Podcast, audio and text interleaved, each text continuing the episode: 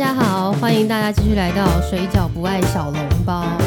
呃，今天呢也不是只有我一个人而已。开始呢，本来有一位地铺哥，然后他那时候为了我的开场白，他化身酱油哥。然后再来呢，还有一位老罗恰吉也来当我的大来宾。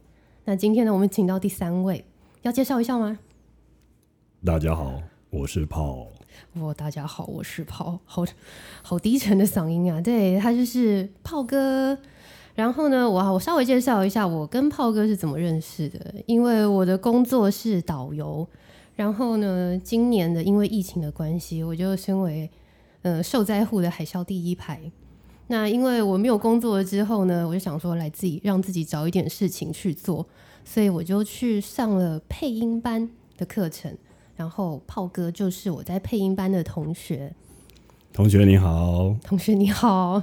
其实炮哥的职业也是很酷的，要稍微讲一下吗？有啊，我是一个广告导演。对，他是导演，他是德高望重的导演。好了，我今天也非常荣幸能邀请导演大人来我的节目。对，导演并没有什么了不起的事情。哦，好好，没有，对我来讲觉得很伟大。对。只是一个完全不一样的职业啊！对，那导演今天要来陪我聊什么呢？我们来聊聊日本人的日本人哎，这是这是为了配合我吗？对，哎，不是，是因为其实我也很想知道日本人在台湾到底。你也很想知道日本人？哎，浩哥的工作你会接触到日本人吗？有啊，我曾经有拍过日本 AV 女优。哇，好有兴趣哦！你先来来来，先讲你的故事，先讲你的故事。但其实内容也没什么了不起的，哎，只是他们的不要暗砍，来，对，尽量讲出来。他们的经纪人大部分都是有一点黑道背景的人，黑道背景啊，所以好像，但是演艺圈是不是通常也都会有黑道背景？那这个我就不晓得，台湾的我不晓得，我只是亲眼看到他们的社长就是一个黑道大哥的感觉，这样。嗯，所以，但他们非常有礼貌，所以我很想知道。对对对，日本人非常有礼貌，但是也许是表面啊。哎，我又要开始讲日本人坏话了吗？没有关系，是可以说的这样。哦，所以要哎，今天又要来聊我的工作了吗？对啊，因为我上次拍片的时候，他们其实在讲话的时候都还有阶级之分呢。呃，对对对，他们是一个。阶级式的社会，哎，炮哥应该都有听我前面的前几集吧？有啊，不爱小笼包的前几集。对的，我是你的粉丝，我圈粉了，好感动哦！好好，那我们今天继续来讲日本人的坏话。为什么我也想要知道？是因为我接触上次的拍片过程中，他们比如说同职位的人才可以跟他说。例如我是导演，嗯，那我在跟他们说话的时候，事实上是他的社长就会理我，哦，或者是我的监制大人去跟他说，嗯嗯嗯，对不起，我碰到麦，所以有咔啦咔啦咔啦，大家忍耐一下，东麦东麦，但他们就会，呃，监制在跟他们说话的时候，就会他的社长就会在旁边。跟他同职位，如果是自便去跟他们说，就不可以跟社长说，嗯，必须借由他的下面的窗口去传递。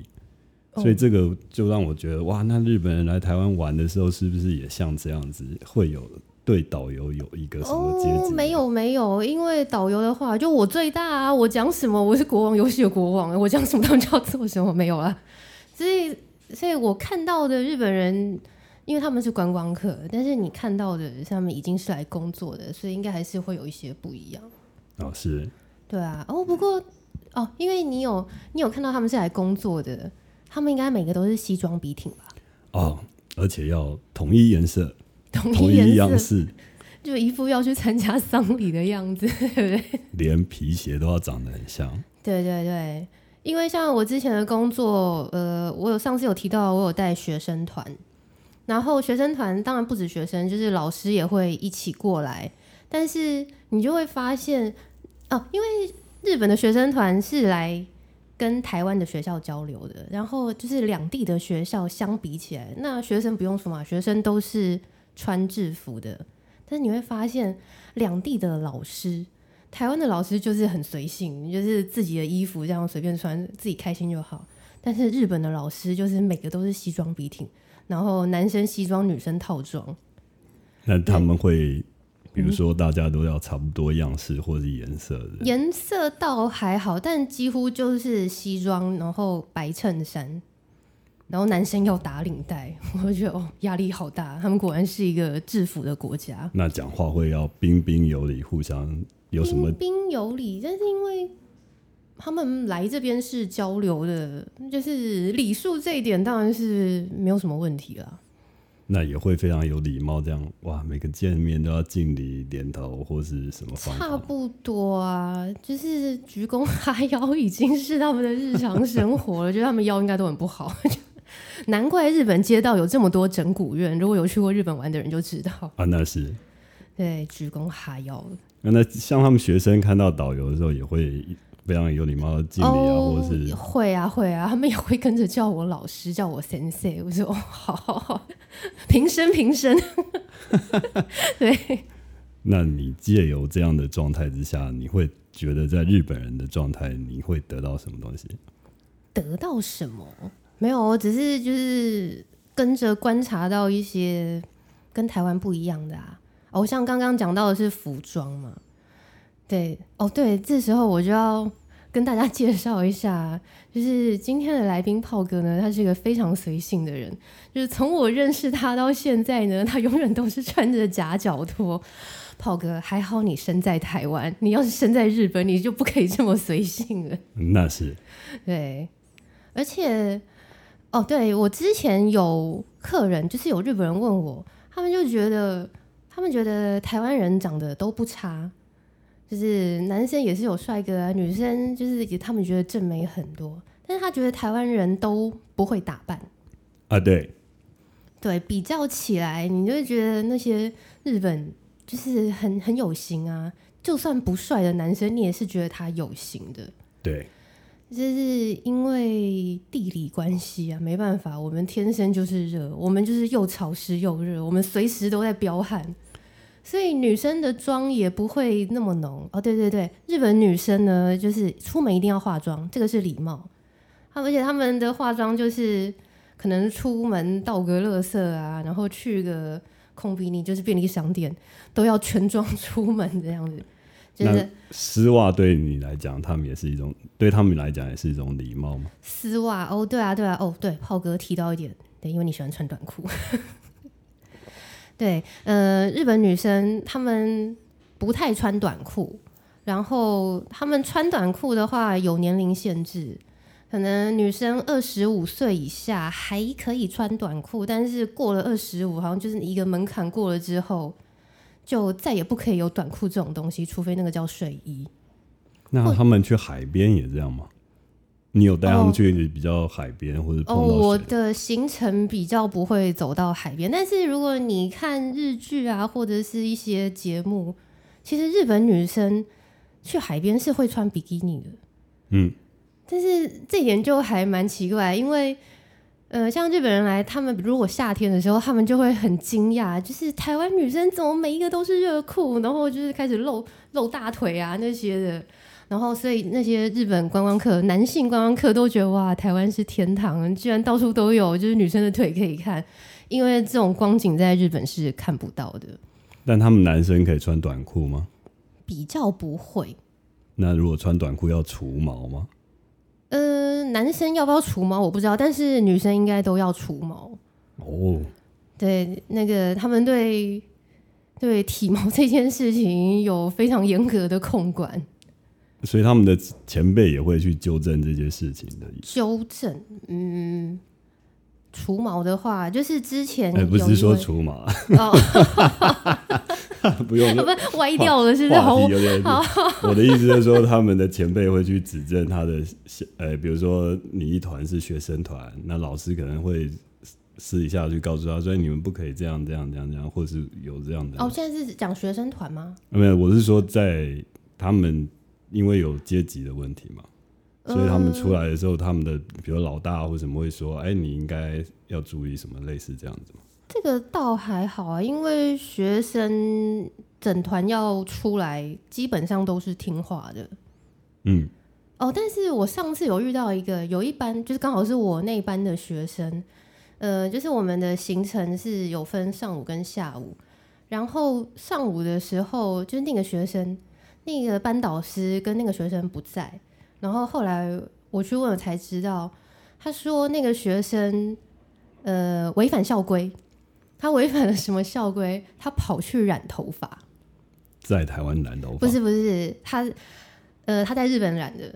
哦就是可能他们学校是不准染发的。嗯哦，对，说到这个，有的校规真的蛮严格的，像不准染发，然后但是他染了，他可能想说来台湾玩，然后就染发之后，然后就跑来台湾，结果那一天因为就违反校规了，所以那天就是有老师带着他去理发店剪头发，他就把他染掉的部分给剪掉了。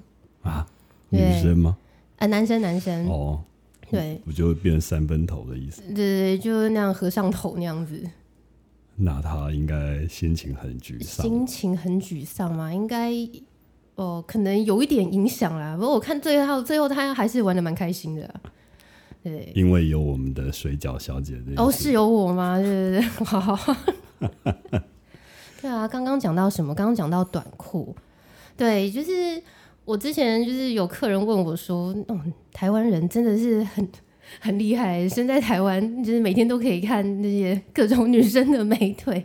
我说，因为台湾很热啊，台湾是亚热带气候，湿气又很重。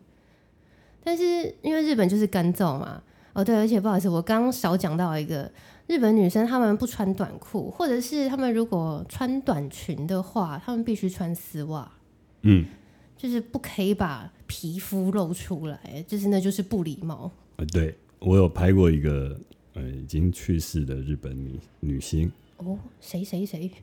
那可能以前演过《麻辣鲜师》的，哦，日剧麻辣吗？鲜师，哎嗯哦哦哦台台湾的台湾台湾的台湾的一个日本女星。对啊，没关系，那哦名字我忘记了，好好不好意思，我也是金鱼脑的。啊，别这样子，金鱼脑今天是我的，不要跟我讲，不要跟。但是他在拍片的时候，就是他一定要穿着丝袜，嗯，然后我们就说：“哎、那你为什么要穿丝袜？其实我们是在拍一个居家嘛，然后应该很舒服这样。可是他就跟我们说：“这是我的习惯，我的传统。”对，那是他们的。的习惯。但其实他已经来台湾大概三五年了，他还是我在好像知道。是谁，可是我记不起名字啊。Anyway，好放空。对，嗯，太太久远了，听众也不知道他是谁。哦，对对对，对啊，就是 真的是非常非常辛苦的民族。所以你在过程之中，你有发现他们跟我们最大不一样？除了这些事情之外，还有什么是让你觉得非常惊艳，或是有趣，经验吗？或是有趣的事情？这样，有趣哦。哦，刚刚有讲到发型嘛，对不对？就是之前也是有人问我哦，因为他说他觉得台湾人长得也都不错，但是都不打扮嘛。我刚刚有讲到一个是因为天气热，然后还有一个他们都觉得台湾的男生可能比较年轻的发型都是一样的。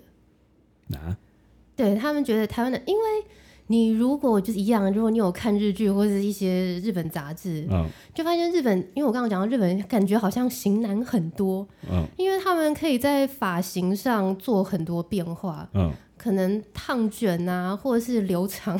就 有如果你看过类似日本男公关那样子的发型，你应该知道，就是长发、啊、或者是烫卷嗯。之类的。这些就是台湾男生比较不会在发型上做这种变化，因为台湾男生要骑机车啊，就是你每天都被安全帽压着，就是你真的不太可能在头发上做太大的文章。呃，因为早期不用戴安全帽的时候，比较会骑一骑就变李罗老师的头发，是，对，飞机头，对不对？然后三本电棒烫，对，对啊，就是又安全帽，对，再一个又热，对啊，然后但是因为日本人男生会觉得他们还是蛮，他们对台湾女生都还蛮有好感的，因为他们觉得台湾女生自然。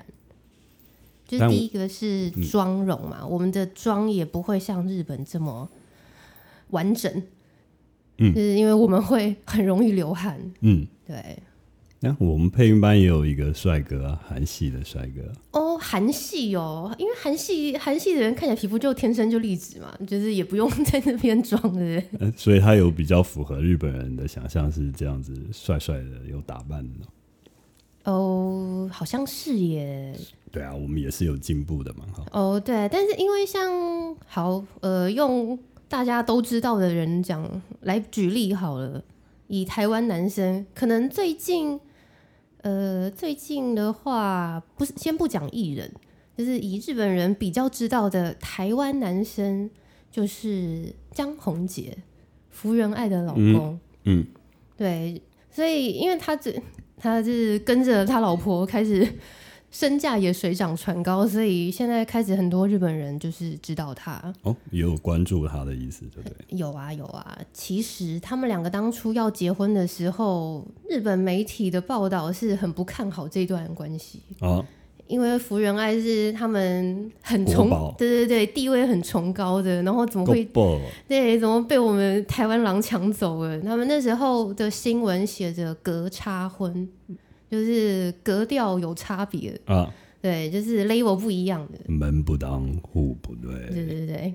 可是后来因为福原爱她在台湾就是过得很素喜啊，所以开始大家也都觉得，嗯，好像跟台湾人交往也还不错。没错，哦，对啊，那个讲到福原爱，她现在已经是二宝妈了嘛，嗯她已经生到第二胎了。然后她当初在生第一胎的时候，因为她有写部落格，然后她生第一胎的时候，她就有写到她坐月子，她去月子中心坐月子，然后她就有拍那个月子中心的照片。然后那个就是日本的网友看，就是哇，怎么会有这种东西？因为日本并没有坐月子这件事情。啊，对他们就是生完就是就马上下床拍拍照了，就 有跟跟异形他妈一样。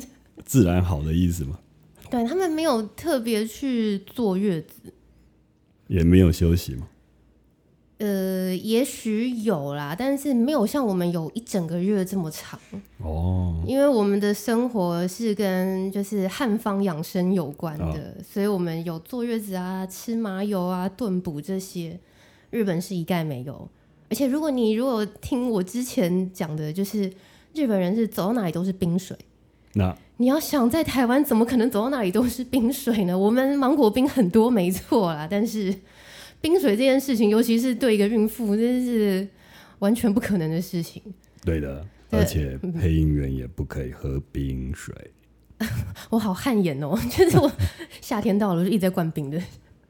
好，呃，但是这个文化不一样的部分，我觉得还蛮有趣的。如果你可以再帮我们查一查，他们坐完月子之后，他们有没有坐月子，或者他们有休息据？我所知是没有哦，而且因为福原爱她就 PO 了一张那个月子中心的照片，然后那个应该是蛮高档的月子中心啊，所以那就看起来像一个五星饭店的房间，所以那些日本网友就哇，怎么这么好？就是是听说那一阵子就是网络上有开始说我也想要嫁来台湾之类的。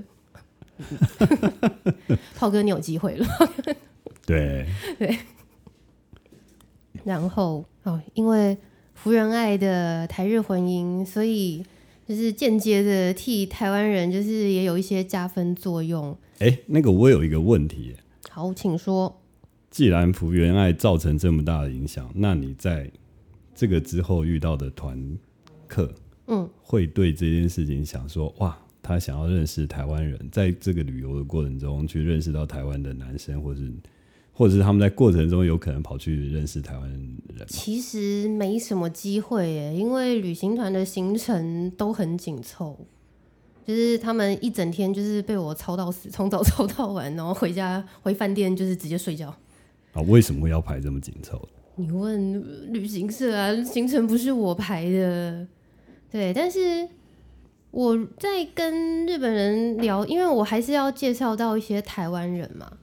那以日本人知道的台湾人的话，第一个是邓丽君，嗯，对，邓丽君就是歌姬，老一辈的几乎都还蛮喜欢她的歌。那年轻的会来问谁吗？年轻的 哦，刚我刚说年纪大的话会讲邓丽君，那现在比较年轻的话，他们知道子瑜，周子瑜，就就是韩国的那个周对对韩国的那个 Twice 的团员周子瑜，蛮美的啊、蛮美的。对，但是其实想想就，哎，结果他明明就是台湾人，但是并不是由台湾开始有名的，嗯就是觉得我们台湾自己的 promote 都还不够。嗯，没关系，这就是国际嘛，对，也是啊，国国际际化的问题啊。对啊，然后因为刚刚有邓丽君，然后通常讲到邓丽君，会另外呃有一些比较年长的要开始讲到呃那个是谁？欧阳菲菲。哇，对，因为欧阳菲菲她也是在日本发展过，然后她的老公就是日本人。还有翁倩玉小姐，对对对，还有翁倩玉，这三个，这三个三巨头是，如果要要跟日本人装熟的话，要拿这三个台湾人出来。对很，像突然想到终身名菜跟中森明菜跟松田圣子对吗？，已经到了那个年代的感觉。呃，差不多，差不多，对。但是我们比较 peace，你你知道中森明菜跟松田圣子的三角故事吗？呃，略略了解。对对对，就是他们两个在抢一个男人。好，OK，对结束这个话题。好，回到台湾人。对，所以我想知道的是，他们除了周子瑜之外，比如说台湾的明星里面有没有他们来会跟你打听啊，或者是说他们特别想知道什么东西这样？哦，这个我真的觉得台湾的广告啊、promo 啊，真的要再加油，因为我们是华语圈嘛。但是其实他们日本人知道华语圈的华语圈的人物，好像真的不是很多。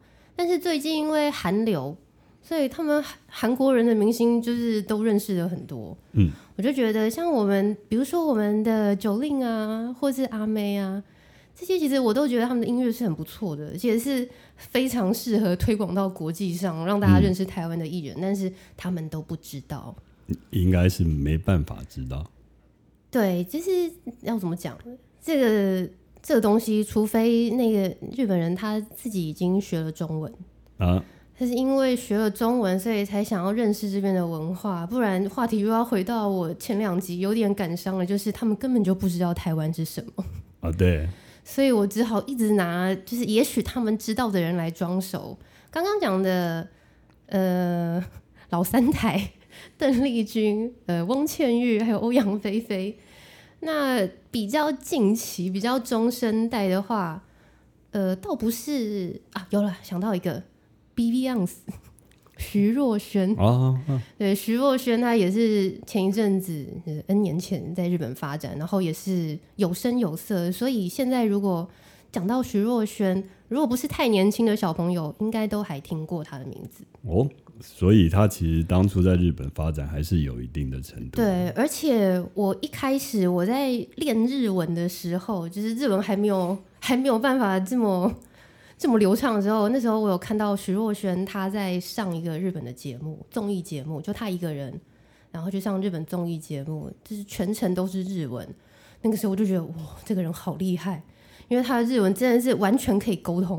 然后，对，而且你听他讲日文，不会觉得他的口音什么很奇怪，我就觉得嗯有下过功夫。那是。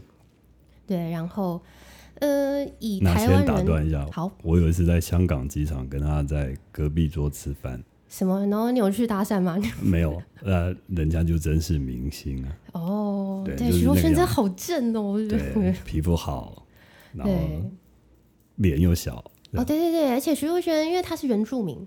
啊，对，所以她五官是漂亮的，原住民就是赞，台湾之光。对。台湾之光。对，好，我打断你了，你可以哦，回没关系来哦。还有什么哦？呃，通常会介绍到混血儿，但是混血我不晓得炮哥你知不知道？日本有一位歌手叫做易清瑶，啊，我知道啊，还有对发专辑在台湾，对对对，易清瑶她其实是九份出生哦。对，她呃，她本名，因为她爸爸是台湾人，然后妈妈是日本人，妈妈是日本石川县，然后爸爸是九份的社长，矿场的社长，所以她其实是大小姐。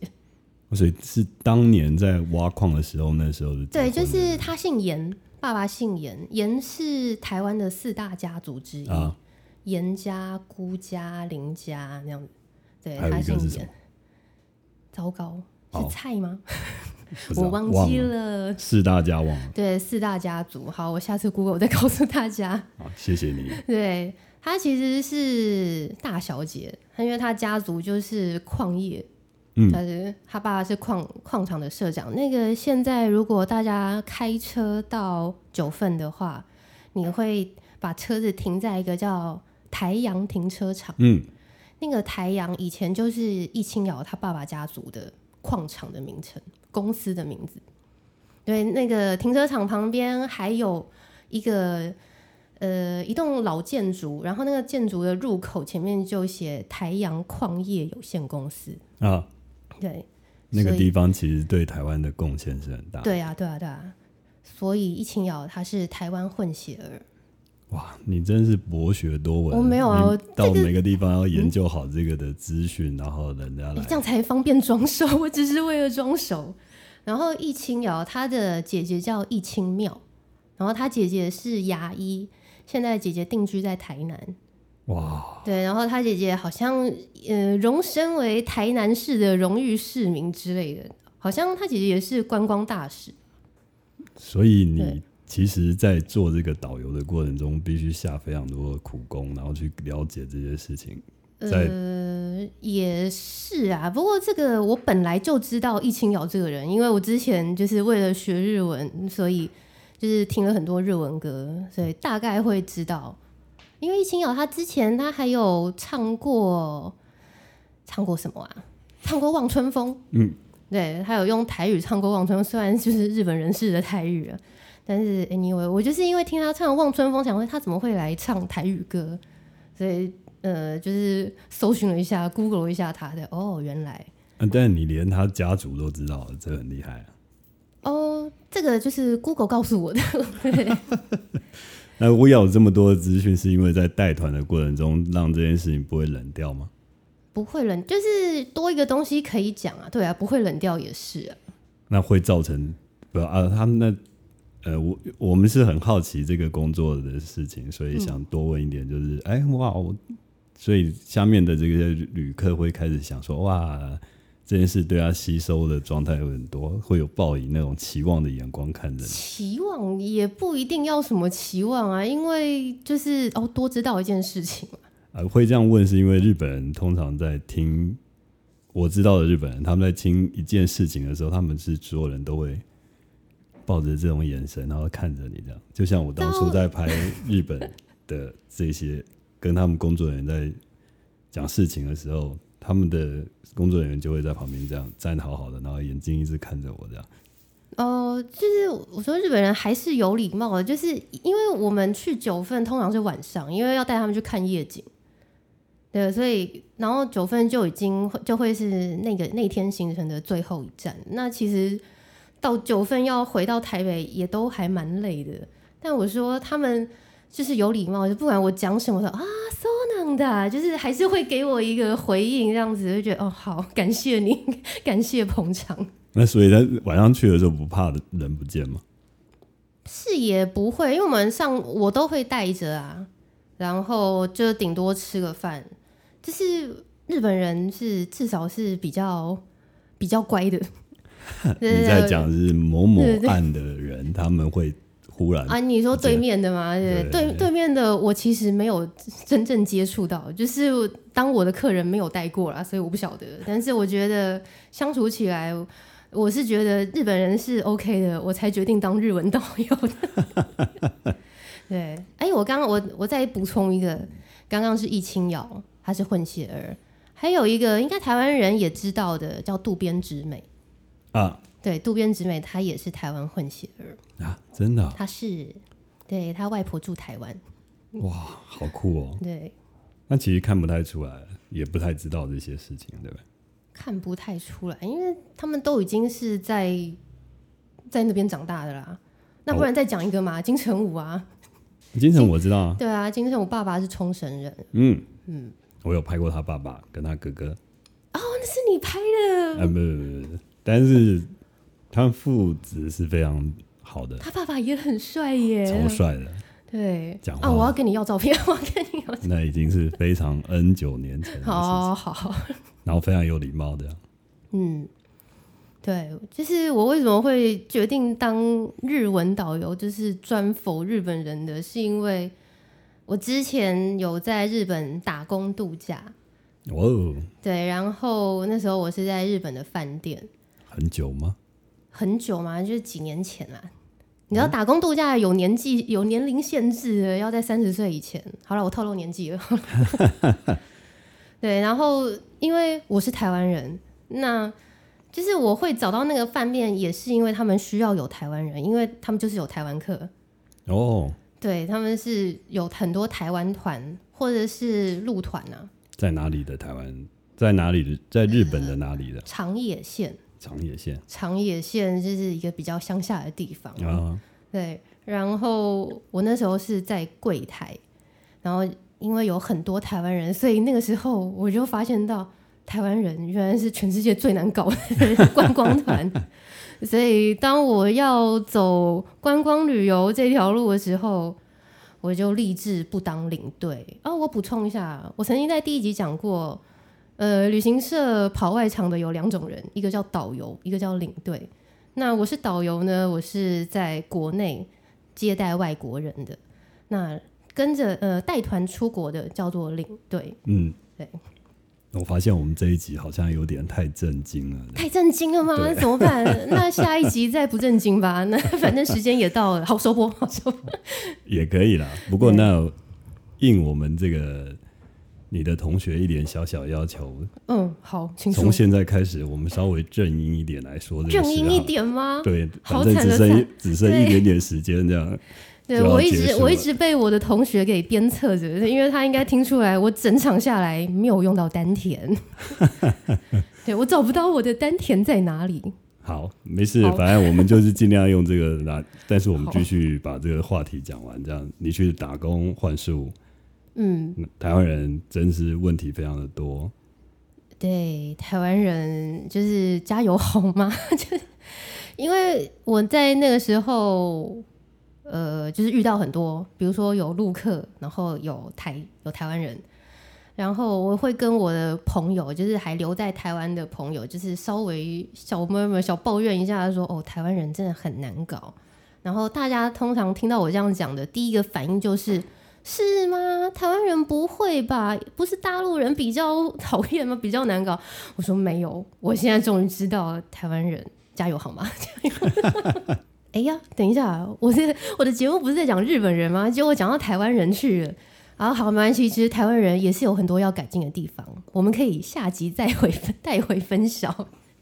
哎，那我们呢？今天也时间到了，所以因为我今天请到的来宾是我的正音班，不是正音班，是配音班同学。我刚刚是被他要求要丹田，所以我们今天的结尾呢，我们要非常字正腔圆、音全字全的方式来。炮哥，你先示范。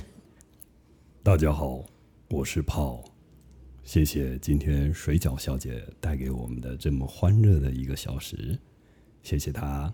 各位再见，换给我们的水饺小姐。哇，原来是泡记准啊！这样我怎么办呢？好，大家好，我是水饺，谢谢大家今天的收听，那我们下次见，拜拜。